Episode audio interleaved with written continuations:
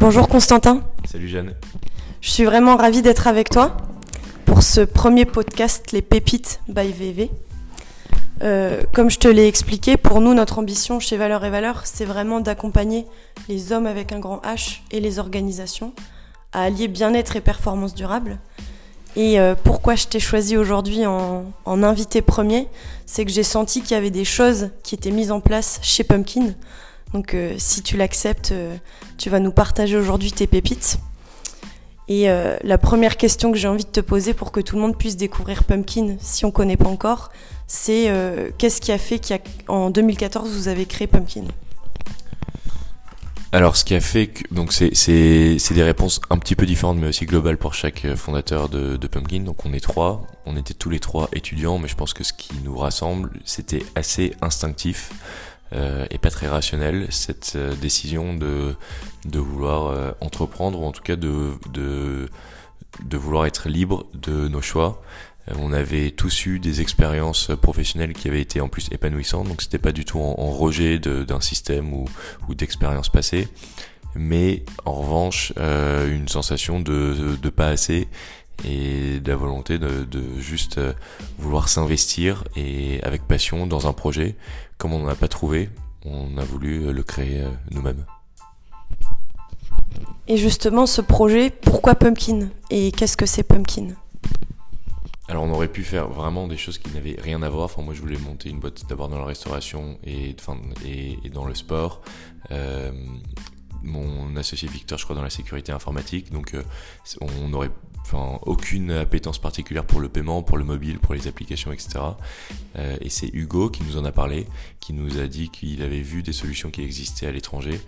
Euh, on s'est dit, écoute, ça vaut le coup de, de tenter, on se lance. Euh, ça répondait à un besoin qui nous était propre, euh, et donc beaucoup plus facile de se projeter et de faire une étude autour de nous, de voir s'il y a une appétence du point de vue, enfin, une appétence client forte.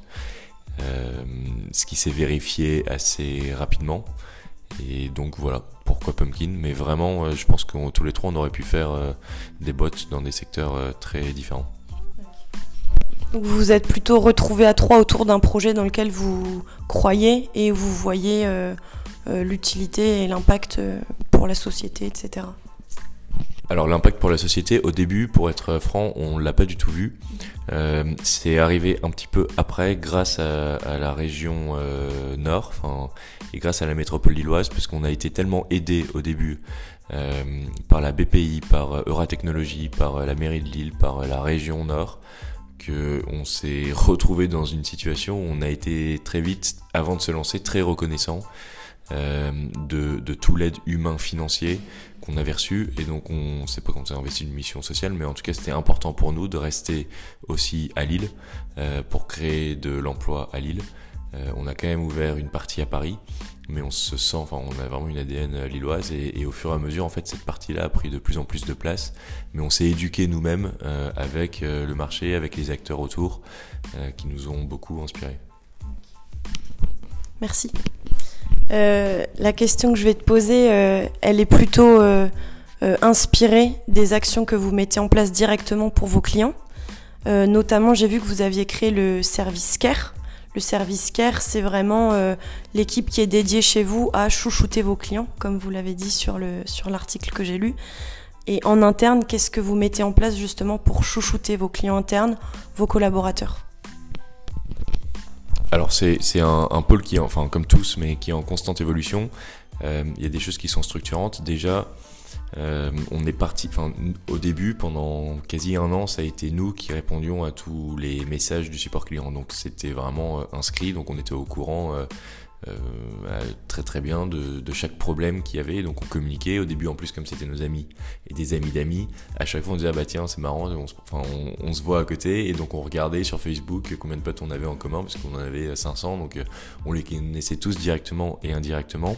Et on a vu que cet élément-là était clé pour alimenter le bouche oreille. Donc euh, c'est pour ça qu'on a été très vigilant sur le fait de pouvoir le maintenir, même si c'était plus les deux trois fondateurs, enfin qui s'en occupaient. Euh, et donc effectivement on s'en occupe quand même moins, beaucoup moins, mais on a mis en place des process donc, euh, qui permettent de, maintenir cet état d'esprit chaque personne qui nous rejoint fait une semaine de support client.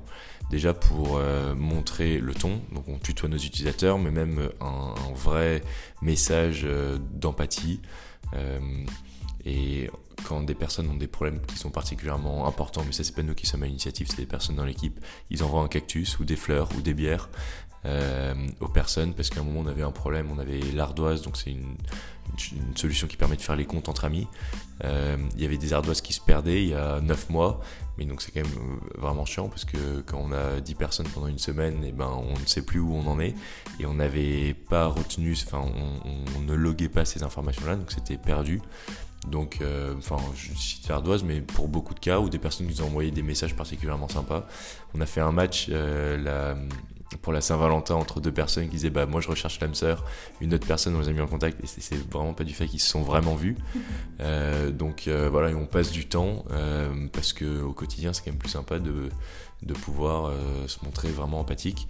Euh, et après, toutes les personnes dans la boîte ben, voient justement comment est-ce qu'on répond aux, utilisateurs. Euh, donc voilà, par des petits cadeaux, des petites attentions, des gifs, euh, enfin plein de, des, gifs faits maison. Voilà, plein de, petites. Enfin, je pense que ça fait la, la diff, un pour notre base, mais même pour nous en interne, c'est très sympa d'avoir d'avoir cet état d'esprit là. Et euh, donc ça, c'est plutôt la partie externe euh, pour vos clients, cœur. Euh, et en interne, tu vois, tout à l'heure, tu me disais que par exemple, vous aviez fait venir des personnes inspirantes pour des petits déjeuners pour vos collaborateurs. Qu'est-ce que ça a créé Enfin, quel retour ça a directement sur la cohésion d'équipe, sur la manière dont vous travaillez ensemble, dont vous vous comprenez Qu'est-ce qui est mis en place factuellement Les exemples des petits déj ou autres? Ce qu'on essaye de faire, c'est deux choses qui sont un petit peu contradictoires, mais c'est de développer un côté passion dans son taf et en même temps de prendre du recul sur son boulot et de réussir à, se rendre compte que ça reste un peu un jeu. On l'a lancé parce qu'on voulait se marier entre potes, ça a grossi, tant mieux, mais, l'essentiel est, pas là et c'est pas forcément euh, des chiffres euh, dont on se souviendra ensuite. Euh, et donc c'est un petit peu contradictoire parce que nous on est passionnés, on adore ce qu'on fait et en même temps bon il faut garder de la hauteur et, de faire intervenir des personnes qui ont fait sur des secteurs. Donc on a fait venir William Matlin-Moreau qui a traversé l'Atlantique, qui est le plus jeune participant à la route du Rhum. Euh, il, il avait aucun sponsor 18 euh, mois ou 24 mois avant. Il a trouvé un sponsor, il est arrivé 16e sur 50. Euh, enfin donc c'est, il a affronté des vagues de 8 mètres, il a enfin des forces 65, enfin vraiment des, des tempêtes immenses. Donc quand on, a, on fait face à des problèmes, à des bugs, euh, à des clients qui nous insultent ou euh, ce qui arrive, ben, c'est quand même un, super moyen pour, euh, de, qui, permet à, tout le monde de relativiser. on a fait venir Rauti parce qu'on veut aussi montrer l'ADN justement lilloise, donc qui est Rauti Shei, qui est le directeur de Ra Technologie, qui a créé de l'emploi. Donc à chaque fois c'est pour transmettre des messages aussi de manière indirecte. Euh, sur le fait de prendre du recul sur des situations euh, particulièrement stressantes, sur le fait d'avoir un impact euh, social ou en tout cas enfin, assez, assez fort aussi et, très local. on a fait venir un produit gaming du e-sport parce qu'il adorait les jeux vidéo et le sport. Il a créé la première équipe d'e-sport en France. Euh, donc à chaque fois, c'est de dire bah, tout est possible, il suffit juste de se bouger. C'est pas des personnes qui avaient euh, des prédispositions particulières, mais ils ont beaucoup bossé. Ils se plaignent pas une seconde parce qu'ils adorent ce qu'ils font au quotidien.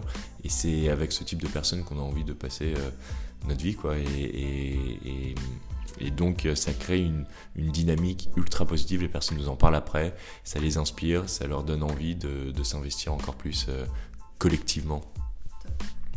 Merci. Dans ce que tu me partages, je sens qu'il y a euh, deux grandes valeurs autour de la liberté et de l'autonomie. C'est de se dire, euh, on offre la liberté à chacun de nos collaborateurs de venir et de s'épanouir euh, comme ils le veulent, comme ils le peuvent chez Pumpkin, et à la fois l'autonomie de se dire, bah, comment je contribue à la réussite collective de Pumpkin tout en restant qui je suis et en étant en accord avec mes convictions, mes envies et mes rêves. C'est ça. c'est, enfin, donc c'est, plein de choses qui sont un petit peu contradictoires parce que par moment, euh, se développer personnellement et, avancer tous ensemble à 45-50, en fait, euh, tout n'est, on n'est pas forcément nécessairement aligné. Donc euh, c'est un effort assez quotidien et puis en plus l'autre difficulté qui vient, parce que je pense que ça c'est l'objectif de n'importe quelle personne qui monte sa boîte, mais l'autre difficulté c'est de s'assurer que les personnes ne se mettent pas de barrière euh, mentale en disant bah c'est mon boss donc je peux pas dire ça ou euh, bah de toute manière ça a toujours été comme ça donc je vais pas le remettre en cause. On attend justement des personnes qui vont un peu euh, bah, nous bousculer, enfin même plus qu'un peu, vraiment nous bousculer, parce que nous on a monté une boîte, on savait rien, donc on a appris un peu il y a quand même euh, énormément de choses qu'on ne sait pas, enfin tout même. Euh, mais, mais il faut créer justement cet environnement de liberté et c'est vraiment pas si facile. Euh, qui, où, la parole est, totalement libérée et en même temps, par moment, une parole libérée, c'est ça peut être aussi dangereux. Quoi. Donc c'est bien le monde où, où tout le monde s'exprime à tout va mais euh, ça transmet par moment des messages qui sont, qui sont négatifs, euh, une atmosphère qui peut être aussi un petit peu pesante. Donc c'est un, un, vrai challenge de pouvoir responsabiliser chaque personne. Donc ça prend du temps, euh, mais c'est aussi passionnant parce que parce que là aussi on s'est un petit peu analysé nous-mêmes. On n'était pas particulièrement fort en cours, on était, mais c'est juste qu'on avait plus envie, je pense, de, de vraiment s'investir parce qu'on avait trouvé un projet qui, qui nous inspirait beaucoup. On veut que ce soit le cas pour chaque personne qui nous rejoigne et donc de les mettre dans les bonnes dispositions pour euh, creuser, enquêter, euh, être curieux euh, et puis le transmettre aux autres parce que c'est viral quoi l'enthousiasme. Canon. Euh, du coup, par rapport à ce que je ressens de, tes équipes et de la manière dont vous fonctionnez en interne, quels sont les impacts positifs que ça a sur la performance en interne euh, pour le développement, la croissance et la structuration de Pumpkin? En, tout début, tu disais il y avait deux mots, c'était performance et bien-être. Euh, donc je pense que ça aussi, c'est un peu impensif de dire que c'est ce qu'on essaye tous de faire. Nous, on s'en est rendu compte très vite que de toute manière, il n'y a pas de performance sans bien-être. Il y a du bien-être sans performance. Euh, donc il faut recruter des personnes qui recherchent les deux et qui s'épanouissent dans la performance, euh, mais qui s'épanouissent de manière très saine. Euh, donc c'est toute la, enfin donc c'est la difficulté de, de bien lire euh, les personnes qui nous rejoignent. Euh, donc l'expérience passée, ça peut être une, si on n'a pas d'expérience, euh, le fait de s'être investi dans un projet associatif à l'étranger, le fait de, juste avoir fait des compètes sportives, etc. Tout ça, ça montre, enfin c'est des indicateurs qui permettent de montrer que les personnes sont capables de, s'investir et, en veulent plus. Maintenant, comment est-ce que ça se matérialise au, quotidien? Enfin, de, mille petites manières. Euh, ça se matérialise parce que, parce que, enfin, ça se matérialise parce que, parce que nous, on met des objectifs qui sont tous les mois plus élevés dans chaque équipe. Euh, ça a jamais posé de, problème alors que, enfin, donc c'est même les personnes le, recherchent. Euh, donc on, essaie de se remettre en question de manière constante. on essaye de montrer l'exemple en se disant, en disant quand on s'est planté, on se plante souvent, et donc en transmettant ces messages-là, ça permet aussi peut-être euh, d'éliminer les barrières mentales que chacun se met, parce qu'on se dit bon bah ok si mon boss s'est planté, euh, j'ai plus de facilité à le dire. Maintenant, euh, ça c'est la théorie, en pratique, bah, c'est c'est un vrai super challenge passionnant, mais c'est le challenge, c'est sans fin, quoi, parce que plus on grossit, plus il y a de nouvelles personnes qu'il faut intégrer, euh, les écouter, mais moi on est disponible, c'est un peu mathématique, donc euh, il faut pouvoir faire confiance à d'autres personnes qui le font très bien, mieux que nous euh, aussi, et c'est ça qui est, top, et donc nous, notre poste, et nos missions évoluent beaucoup, au, tous les six mois, notre, boulot a, a, rien à voir, quoi. Top. Du coup, vous avez plutôt des collaborateurs passionnés. En tout cas, vous essayez de les recruter euh, sur la base de leur passion, de leur envie et de leur motivation. Et euh, justement, une fois qu'ils rejoignent Pumpkin, comment vous faites pour conserver euh, ce côté passion Mais tout ce, que, tout ce que tu disais aussi, c'est de garder le côté sain aussi en venant travailler? Pour maintenir le côté passion, il faut que les personnes se sentent impliquées personnellement. Euh, D'abord, avant de se sentir impliquées collectivement, on est bien dans un collectif si on est bien avec soi-même. Et donc, développer l'esprit critique, c'est une bonne manière euh, de se sentir bien et épanoui personnellement, parce que quand il y a des choses qui nous, qui nous saoulent, euh, qu'il y a une organisation, des mots, des process qui sont contre-productifs et donc qui tendent des personnes, on n'est pas bien personnellement et donc jamais on pourra amener l'équipe vers le haut. Donc on essaye, enfin chaque personne quand elle nous rejoint, ils font des, un, retour assez complet pour euh, qu'il soit le plus critique possible envers l'organisation de Pumpkin. À nous ensuite de pouvoir mettre en place ces critiques et les challenger si on n'est pas d'accord avec ce qui est transmis, mais au moins c'est un message qui est qui est, franc, qui est sincère. Ça, c'est une première bonne manière de s'assurer que les personnes sont épanouies, c'est, de s'assurer qu'elles peuvent critiquer. Euh, ensuite, le cadre de travail, il est quand même essentiel. Euh, et la troisième chose qui est vraiment importante, c'est la mission pour laquelle on bosse. Euh, donc ça peut être n'importe quelle mission. nous là, ça va être de sortir une, banque, la première, une banque qui a une ambition européenne ciblée sur des 18-25 ans. Euh, mais ça peut être n'importe quoi. Donc, euh, je pense que c'était la mission de personne il y a 10 ans. Enfin, dans la boîte, ça n'a pas recruté en fonction de ça. Mais de savoir quel est l'objectif global et qu'on tire tous dans le même sens, c'est essentiel. Voilà, si on a ces trois éléments-là, euh, on a déjà fait une grosse partie du chemin. Merci beaucoup, Constantin. merci pour cet échange et les éléments et les pépites que tu nous as livrés du fonctionnement interne de chez Pumpkin. Euh, pour nous, VEV, c'est valeur et valeur. Pour toi, VEV, qu'est-ce que ça pourrait être? Alors tu m'as posé la question en début de podcast, euh, j'avoue, mais il faut que ça vienne là spontanément, mais j'en ai deux. Le premier, parce que je viens d'envoyer un Slack, il y a deux messages à deux personnes qui s'appellent Valentin et Victor, donc euh, on les appelle tout le temps V au carré, euh, qui est bah, Victor qui est mon associé, qui est le CTO, et Valentin qui est Product Manager, et on échange pas mal en dessus. Et, l'autre point, alors c'est pas, enfin, c'est vie et victoire. bon victoire parce que parce que on, on est tous plutôt passionnés de foot et qu'on ne dit pas c'est qu'on est champion du monde et donc je préfère euh, le préciser et le rappeler à tous ceux qui vont nous écouter. Euh, et vie parce qu'en soi c'est tellement sympa de, de pouvoir euh, s'investir à fond. J'ai l'impression d'avoir eu déjà une dizaine de vies différentes en, en cinq ans d'entrepreneuriat. Donc, donc j'espère que ça va continuer. Super. Un grand merci. Merci beaucoup, Jeanne. Au revoir.